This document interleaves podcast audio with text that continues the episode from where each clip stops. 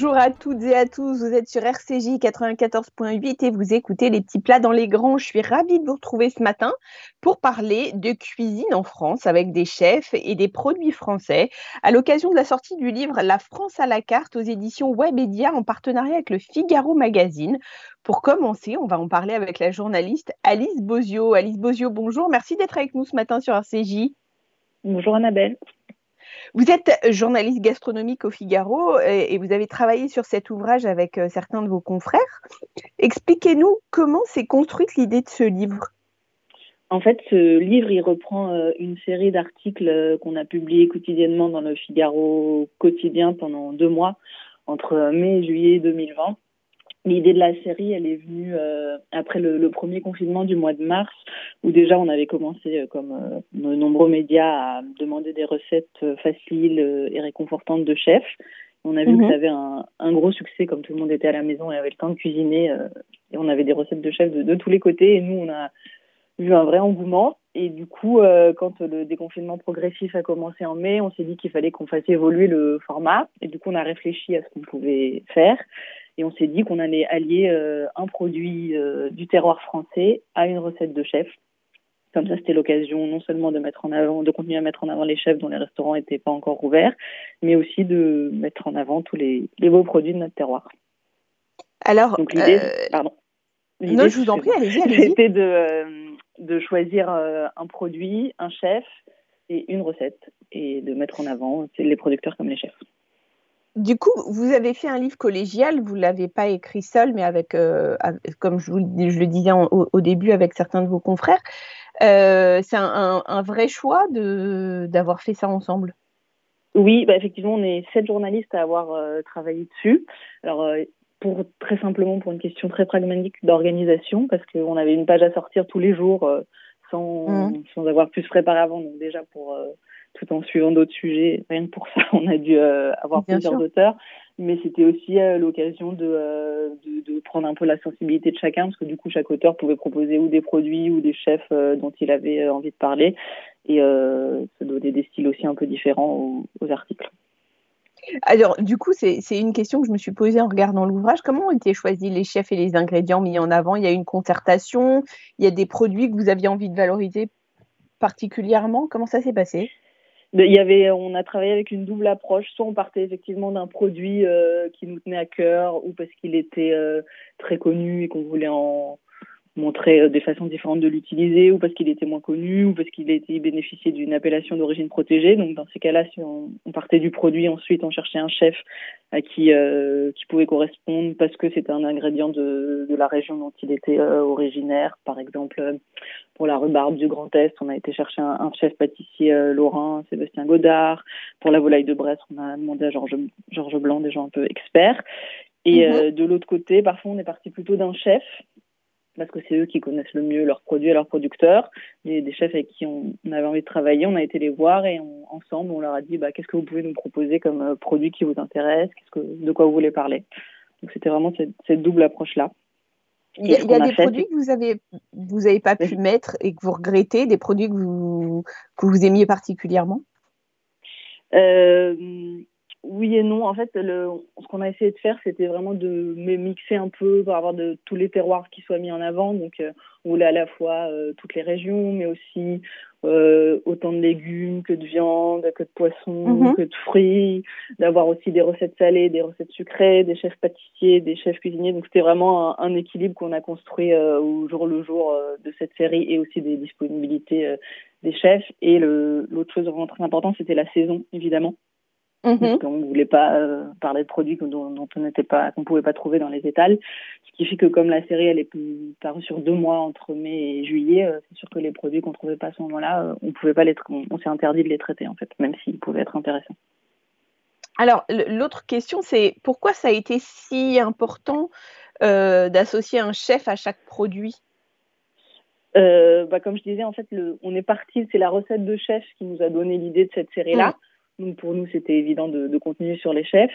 Et euh, on a remarqué aussi pendant le confinement qu'il y avait un vrai euh, boom de, des petites épiceries, des, du, rapport local avec les producteurs. Et on s'est dit que c'était une bonne idée de, de pouvoir leur donner un peu la, parole et les mettre en avant.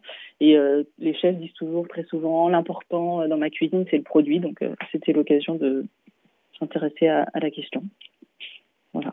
Et, du coup, ce rapport, enfin, vous avez une connaissance infinie du, du, terroir français, je le sais, mais est-ce que, en faisant ce livre, vous avez découvert des particularités de ce terroir que vous n'envisagiez pas, c'est-à-dire où que ce soit, hein, mer ou terre ou peu importe euh, oui, oui, bah on, on s'en doutait, mais c'est vrai que le, le terroir français il est d'une énorme richesse, avec des tomates, il y en a des, tonnes de variétés. Et euh, du coup, c'était un peu frustrant parce que justement, si on avait fait une tomate, on se disait que pour pas se répéter, on n'a pas traité d'autres tomates. Et euh, en fait, des, des, livres comme ça, on pourrait en faire des, des dizaines et des dizaines d'autres avec tous les produits qu'il y a et, et qu'on ne connaît pas forcément. Vous, vous envisagez de, de, prolonger cette série? Parce que c'est passionnant en réalité. Hein. Oui et non, on l'a pas envisagé, mais euh, c'est vrai que, c'est très intéressant et que je sais pas si le livre se vend bien, peut-être qu'on réfléchira à, continuer. En tout cas, nous on a pris euh, beaucoup de plaisir à le faire et les chefs aussi. J'imagine. Est-ce qu'il y a un ingrédient que, qui, qui vous a parlé plus qu'un autre? Euh, pas tellement. En fait, on était vraiment, on s'est divisé les, les, les, ingrédients à 7. Donc, euh, je sais que moi, particulièrement, j'en ai, j'en ai traité 6 euh, ou 7. Mais c'est vrai qu'il y avait des choses. Vous avez eu lesquels, vous? Alors, je suis curieuse. C'est curieux. Euh, moi, j'ai fait l'aubergine euh, avec la, la chef d'origine grecque, Michael Yaroutsos, qui du coup nous avait donné sa, sa recette de moussaka qu'elle fait aussi dans ses restaurants. J'ai fait pas mal de sucré. J'ai fait la pêche avec euh, Jessica Alpato, la chef pâtissière qui est très euh, portée sur la pâtisserie sans sucre, sans crème, sans beurre, euh, mhm. qui nous avait donné une recette assez complexe, mais c'était aussi très intéressant de. Elle nous, a, elle nous avait parlé notamment de son producteur dans le sud qui fait des très très beaux fruits. J'ai fait le miel. L'aubergine, l'aubergine, on, on, la cultive où en France? Eh ben, justement, Michaela, elle travaillait avec une aubergine euh, du sud de la France. Ok. Et, et, les... et, vous, m'avez dit les pêches aussi? Oui. Les pêches, c'était dans le sud-ouest. C'était un, producteur du, Tarn-et-Garonne. Bah écoutez, c'est hyper intéressant et j'espère que s'il y a une suite, vous viendrez nous en parler, Alice. D'accord, c'est très gentil. Merci infiniment d'être avec nous, d'avoir été avec nous ce matin sur RCJ. Je rappelle le titre de l'ouvrage auquel vous avez collaboré, La France à la carte aux éditions Webedia Book, en partenariat avec le Figaro. Merci beaucoup. De rien. Au revoir. Au revoir. Comme vous l'aurez compris, dans ce livre, on parle de chefs et de produits. C'est ce que nous allons faire également. On va continuer à parler de chefs et de produits. Et nous allons en parler, euh, là, nous allons parler endive avec le chef étoilé Anthony Denon de l'Auberge du Jeu de Paume à Chantilly. Chef, bonjour, comment ça va? Merci d'être avec nous ce matin sur RCJ. Bonjour Annabelle, comment tu vas? Eh bien, ça va super. Et toi? Alors, tu vas nous parler de l'endive ce matin. Exactement, de la, de, des magnifiques endives qui poussent à côté de chez moi. Et alors, avant tout, avant de parler du produit, je voudrais savoir ce qui t'a motivé à accepter de participer à ce projet de, de livre La France à la carte. Bah, pour moi, ça a été très important parce que euh, aujourd'hui, euh, je travaille dans une région qui est riche, euh, qui est riche en produits, riche en, en, en, personnes, enfin en acteurs au niveau de la gastronomie. Donc, pour moi, ça a été une évidence parce que ce livre, euh, je pense, rassemble énormément d'acteurs de la gastronomie et c'était mhm. important pour moi de parler de ma région. Ok, parce que toi, tu es originaire de, de, de, Picardie. Pas du tout, mais j'y travaille. Donc, euh, vu que j'y travaille avec énormément de personnes et énormément d'acteurs qui font un travail magnifique, euh, pour moi, ça a été juste la mise en lumière de, de certaines personnes d'un terroir. Et mhm. c'était très important pour moi. Alors, éclaire-nous un peu, c'est quoi l'endive? C'est une salade? C'est une racine? C'est quoi? Alors, déjà, ça, pousse dans, ça, pousse dans, dans l'obscurité. Euh, ensuite, donc, pour moi, je, l'utilise. Comment ça, ça pousse dans l'obscurité? Ça veut dire que tu peux pas la faire pousser dans un champ Alors, le, mieux pour moi, aujourd'hui, ça pousse dans une cave, hein. euh, dans l'obscurité, pour avoir un magnifique produit. Euh, donc, tu as la racine. Donc, moi, aujourd'hui, j'utilise tout, c'est-à-dire que je, je, la conserve avec la racine. Ensuite, je la cuis avec la racine. Et en fait, je, je fais des, des, eaux infusées, je fais des bouillons, je fais, euh, je la travaille en, plus, en plusieurs fois. Euh, et aujourd'hui, c'est un produit qui est un peu, je pense, euh, un peu trop mis à l'écart parce que c'est pas facile du, de, de son amertume. Mais si on s'amuse un peu avec, ça devient un produit exceptionnel. Alors, mais c'est- un tubéreux, c'est quoi? Ou c'est une Ah, c'est une salade? racine, hein. C'est une racine, Oh, c'est une une salade, racine, mais bon, ok. t'as- une belle racine au bout que, que, que tu utilises et que et que et qu'on peut faire énormément de choses avec. Et alors, mais tu peux la cette consommer, tu peux la racine. Oui. cette racine, c'est quoi? C'est c'est quel est en fait, en gros, est-ce qu'il y a un rapport entre l'endive et la chicorée? C'est-à-dire, est-ce que cette racine, si tu la fais, euh, ré- enfin, tu vois, si tu la dessèches, est-ce que ça devient de la chicorée? Alors ça, ça dépend parce que euh, là, dans, dans, dans le nord de la France, si tu veux, on l'appelle chicorée, on l'appelle chicon. Euh, Donc elle a plusieurs noms en fait cette, euh, cette endive. Euh, c'est la même chose. Voilà, mais tu as différentes variétés. Après, tu, tu, tu, t'en fais, chacun l'utilise un peu comme il veut, mais tu as, vraiment différentes variétés. ouais. Ok, et alors, tu nous, et rappelle-nous comment ça pousse. Forcément, c'est dans le noir. C'est quoi les caractéristiques pour faire pousser une endive? Et qu'est-ce que tu plantes quand tu, tu, tu, tu fais pousser une endive? Alors, euh, du coup, du coup, moi, si tu veux, ça, ça dépend parce que moi, celui qui, celui où je la prends, il a, il a une façon très précise de la faire en fait, si tu veux. Euh, donc, il le met à côté. Alors lui, lui il utilise euh, un peu de, un peu d'argile. Il utilise un peu de, Mhm. bien sûr, du terreau végétal, c'est-à-dire qu'il fait des composts et il mélange le tout. Il met vraiment dans l'obscurité. Et, et là, Mhm. après, lui, il l'arrose avec, si tu veux, l'eau de la pierre. Donc, moi, aujourd'hui, c'est une, c'est une variété très spéciale, en fait. C'est-à-dire? C'est-à-dire qu'aujourd'hui, là, le goût qu'elle a, la mienne, elle est très, très prononcée parce qu'on a choisi, euh, enfin, l'agriculteur, si tu veux, il a, choisi de la faire pousser comme ça, il a choisi de la travailler comme ça. Donc, moi, je peux te parler de celle que j'utilise au quotidien. Donc, c'est-à-dire qu'aujourd'hui, elle est faite avec un terreau, avec des, comme je te disais, du, compost euh, végétal, euh, terre d'argile et arrosée à l'eau naturelle de la pierre. Donc, c'est-à-dire que moi, la mienne, et elle pousse dans le noir, au frais, donc dans une, dans une grotte, en vrai. hein. Tu peux le faire dans une cave, mais là, lui, il le fait dans une grotte. Ok. Bah écoute, je- tu vois, alors ça, j'aurais jamais imaginé. C'est-à-dire que pour moi, une endive, c'est dans un champ, en fait. Tu vois, genre, euh, Mais- ok. En fait, en fait ça, ça- ça dépend. En fait, C'est- très. euh, chacun la fait pousser un peu comme il veut. Moi aujourd'hui, où je la prends, elle est vraiment, euh, elle est élevée comme ça en fait. Ok. Et alors, justement, tu parlais de l'amertume. Com- comment euh, on peut rendre euh, la cuisine avec une endive plus facile avec cette amertume? Qu'est-ce que qu'est-ce qu'on peut faire aujourd'hui avec une endive? Et est-ce qu'on peut la travailler autrement qu'en salade? Oui, bien sûr. Bah, moi, je la, moi, je la travaille de de de, grande façon. C'est-à-dire que aujourd'hui, moi, je la cuis au barbecue. Mhm. Euh, donc Sans on peut la- pré-cuisson. C'est-à-dire que tu ne la fais pas bouillir au préalable. Pas du tout. Je la cuis directement au, au barbecue. Après, tu, on peut la cuire sous vide, on peut la cuire en bouillon, on peut la faire en salade, bien sûr. Après, si on veut enlever le- le- de cette amertume qui dérange certaines personnes, euh, il faut il faut ajouter pour moi un peu de un peu d'agrumes, un peu de voilà un peu de sucre, un peu de un peu de beurre, un peu un peu de tout ça dans dans, dans la cuisson. Euh, Il y, a, il y a une façon de, de, de faire cette marinade pour enlever l'amertume. Mais après, je pense Alors, vas-y, parle-nous parce que moi, ça, ça m'intéresse, tu vois. Bah alors, moi, moi, pour enlever le- l'amertume, alors déjà, j'enlève le cœur Mhm. euh, de l'endive, ce qui est, ce qui est rempli d'amertume.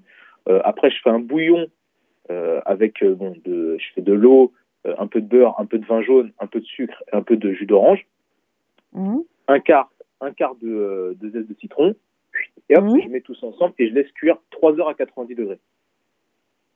Ah après, ouais. voilà, après je récupère, donc je la, je la rince bien, j'enlève bien tout ce, parce que forcément tu as du jus un peu de, de- de- d'amer qui a fait cette cuisson. Je la rince bien, après je la colore et, et je la cuis tranquillement après au four. Et du, coup, ça veut dire qu'elle s'est gorgée du sucre, et enfin du sucre, par exemple des agrumes ou de ce que tu, ou si tu rajoutes un peu de sucre, et tu vas, euh, ça, ça va en retirer, enfin, elle, elle- va caraméliser quand tu vas la cuire au four, c'est ça? Oui, bien sûr. Après, elle caramélise euh, directement avec son eau de végétation. Et après, si tu veux, tu, tu arrives, vu que tu as enlevé, euh, vu que as enlevé un peu d'amertume, tu as enlevé le cœur, tu l'as cuit au bouillon, tu l'as aromatisé, et du coup, ensuite, tu l'as cuit, tu l'as rôti, euh, tu as un effet qui diminue un petit peu l'amertume. Tu en auras encore un petit peu, mais ce qui est, euh, qui aujourd'hui aussi fait le, le- le goût de l'endive. Alors, est-ce que, par curiosité, est-ce que l'endive, on peut la manger en dessert? Oui, alors écoute, juste avant que j'arrive à l'auberge du jeu de paume, l'ancienne chef pâtissière faisait un dessert à l'endive. Ok. Euh, retravaillé avec une compotée d'endive, avec une, enfin, avec des, des, des, choses très précises au niveau de l'endive. Donc les gens, les gens, les gens appréciaient parce que c'était un dessert représentatif de la région, euh, surprenant. Euh, après aujourd'hui, t'as pas de limite, c'est-à-dire qu'aujourd'hui tu peux faire ce que tu veux avec tout ce que tu veux. Il faut juste le bien faire. Mais, c'est un gros travail. Par exemple, on peut faire une tarte tatin d'endive, c'est possible. Ah bien sûr, ah oui, c'est très intéressant et c'est magnifique même. Et tu la manges que... salée ou sucrée cette tarte tatin euh, Moi je dirais salée parce qu'aujourd'hui, euh, bon, tarte tatin d'endive, il faut quand même, euh, ou celui qui fait une tarte tatin sucrée, il est très fort. Mais euh, aujourd'hui, je dirais salée. Mais après, tu peux apporter une caramélisation avec un peu de sucre et tu as vraiment le juste milieu entre les deux.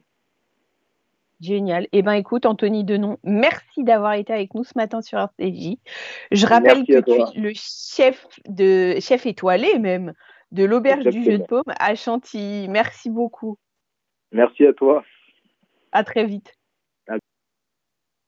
On va parler maintenant d'une légumineuse puisqu'il s'agit de la lentille et on va en parler avec un expert en la matière qui est François Gagnère, le chef du restaurant Anicia. François Gagnère, bonjour. Merci d'être avec nous ce matin sur RCJ.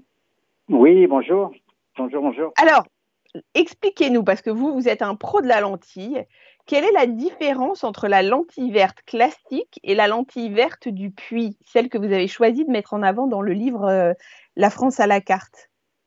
Oui, alors nous, nous on travaille euh, exclusivement, hein, c'est un peu mon côté chauvin, la lentille verte du puits pour, pour plein de raisons. D'abord parce que je suis né au Puy-en-Velay, euh, mm-hmm. donc c'est cette lentille-là, mais surtout parce qu'elle a son AOC pour deux raisons euh, principales. Quoi, le terroir, l'appellation d'origine contrôlée, D'accord. Euh, qui est devenue après appellation d'origine protégée au niveau européen. Et Mhm. euh, donc elle a son appellation pour deux raisons principales. Le terroir volcanique, euh, cette terre sombre qu'on trouve chez nous, qui lui donne un côté très particulier, mais surtout aussi son microclimat, puisque cette lentille qui est ramassée fin août, début septembre, va souffrir dans les deux, trois derniers mois de sa croissance, dans les meilleures années, d'un stress hydrique. Elle va manquer d'eau, donc elle va moins se développer qu'une autre lentille. Elle aura une amande plus délicate et une peau plus fine. Voilà les raisons pour lesquelles. Alors, euh, pourquoi. Alors, il faut savoir quand même que cette lentille, pardon, excusez-moi, je vous coupe, mais cette lentille, euh, la lentille verte du puits, dont la semence s'appelle Anicia, c'est pour ça aussi qu'on a choisi le nom du restaurant, parce qu'Anicia, c'est le nom ancien du puits-en-velay, mais c'est le nom scientifique de la lentille. Et cette semence Anicia, vous la trouverez dans le monde entier. Donc cette lentille verte du puits, vous la trouvez dans le monde entier. Mais euh, justement, son AOP est dû surtout à, donc euh, effectivement, à son terroir. Ok. Voilà. Alors, euh, rappelez-nous juste, le puits, euh, le puits en velay, ça se situe où en France? Alors, le Puy-en-Velay, c'est en Auvergne, c'est dans le département, c'est la préfecture du département de la Haute-Loire, Mhm. donc euh, qui est le département qu'on appelle aussi le Midi de l'Auvergne, puisque c'est le département situé le plus au sud et le plus à l'est de l'Auvergne. Voilà. Ok, je comprends. Alors, j'ai une vraie question à vous poser parce qu'il y a un sujet énorme chez moi qui est la cuisson des lentilles. Mon mari est persuadé qu'il faut noyer les lentilles dans des dizaines de litres d'eau pour les faire cuire.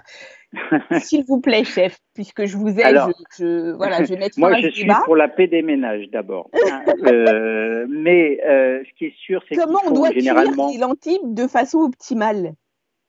Alors, déjà, je vais vous faire, euh, même pour un Auvergnat, une réponse de Normand, parce que euh, tout dépend de la, d'abord de la qualité de votre lentille. Euh, je vais rester sur ma lentille AOP, euh, ma lentille du puits, mais là aussi, la cuisson peut varier pour plein de raisons. D'abord, ça dépend si c'est des lentilles de l'année ou si c'est des lentilles des années précédentes, parce que plus elle sera sèche, plus elle mettra un peu de temps à cuire, alors que si elle est très fraîche, et ça c'est très difficile à trouver dans le commerce. Moi, j'ai la chance de travailler en direct avec des petits producteurs, donc je peux avoir des lentilles qui des fois ont été euh, semées euh, simplement deux trois mois euh, avant.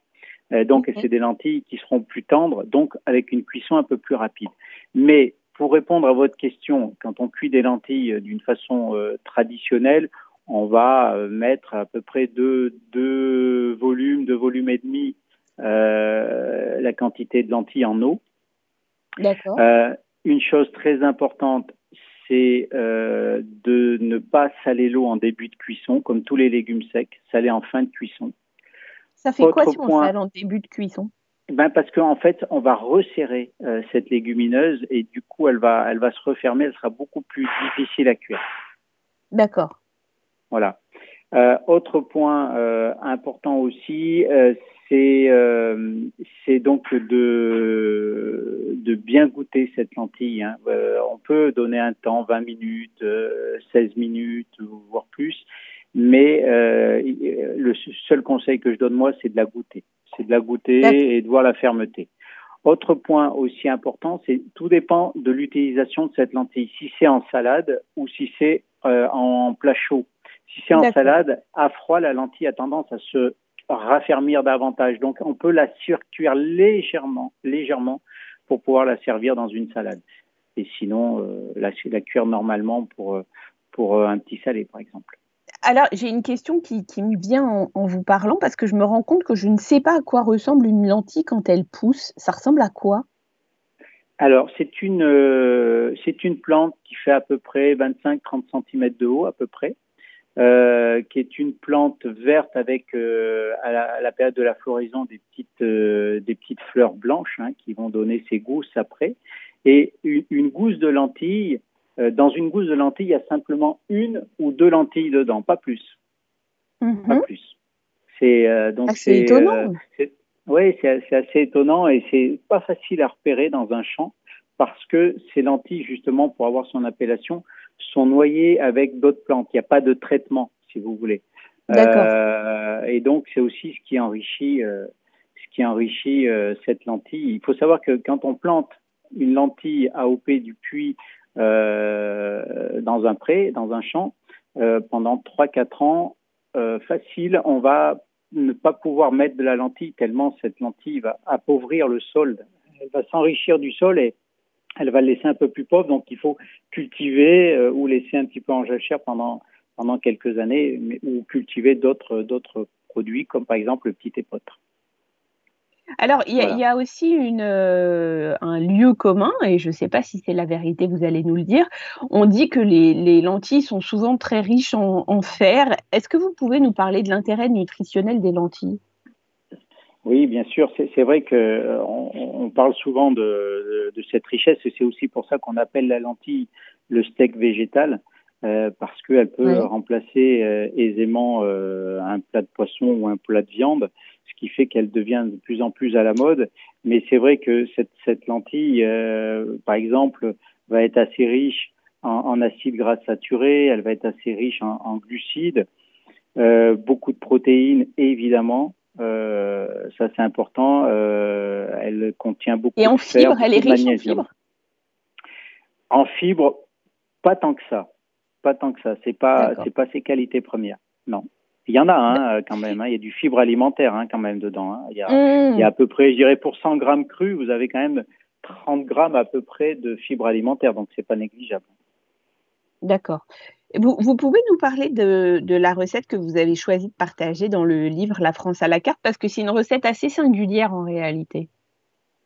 Bah, oui, en fait, euh, là, l'idée, c'était de pouvoir faire justement une entrée très équilibrée et, très riche justement sur le plan nutritionnel, euh, en associant donc notre lentille verte du puits avec euh, une, une céréale, hein, un quinoa par exemple, et puis en même temps, on a voulu euh, lui donner un petit côté légèrement exotique, mais surtout qui va nous apporter de la vitamine C, c'est, c'est euh, des kumquats qu'on va couper en rondelles qu'on va faire confire, qu'on va associer dedans.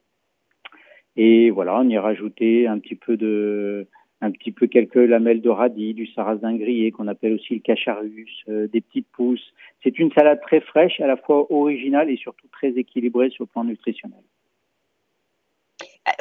Dernière question, François Gagnère.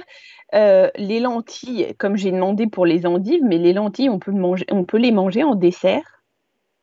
Alors, euh, pour nous, euh, ici, où la lentille, vous allez la trouver de toutes les façons, évidemment, ça nous, c'est, c'est, une source d'inspiration énorme. En fait, il y a trois façons de travailler la lentille. En grain, sous la forme donc de, mhm. de ben, d'un petit salé ou d'une salade de lentilles. En farine, qui n'est pas une farine panifiable, donc il faut forcément l'associer avec une autre farine, mais avec ça on peut faire des blinis, on peut faire des galettes, on peut faire des, des crêpes, du pain, etc.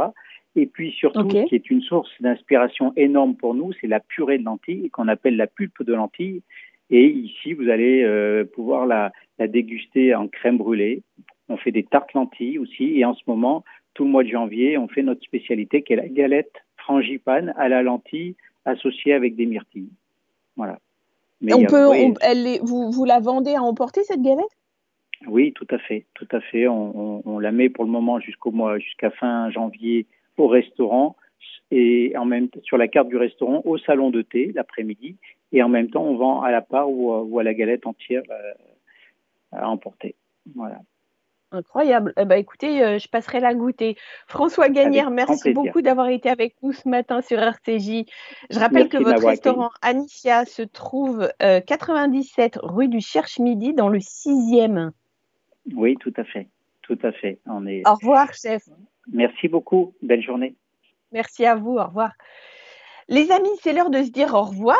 On se retrouve le 4 février. On se parlera de cuisine bonne pour la santé. À très bientôt. Shabbat Shalom. Au revoir.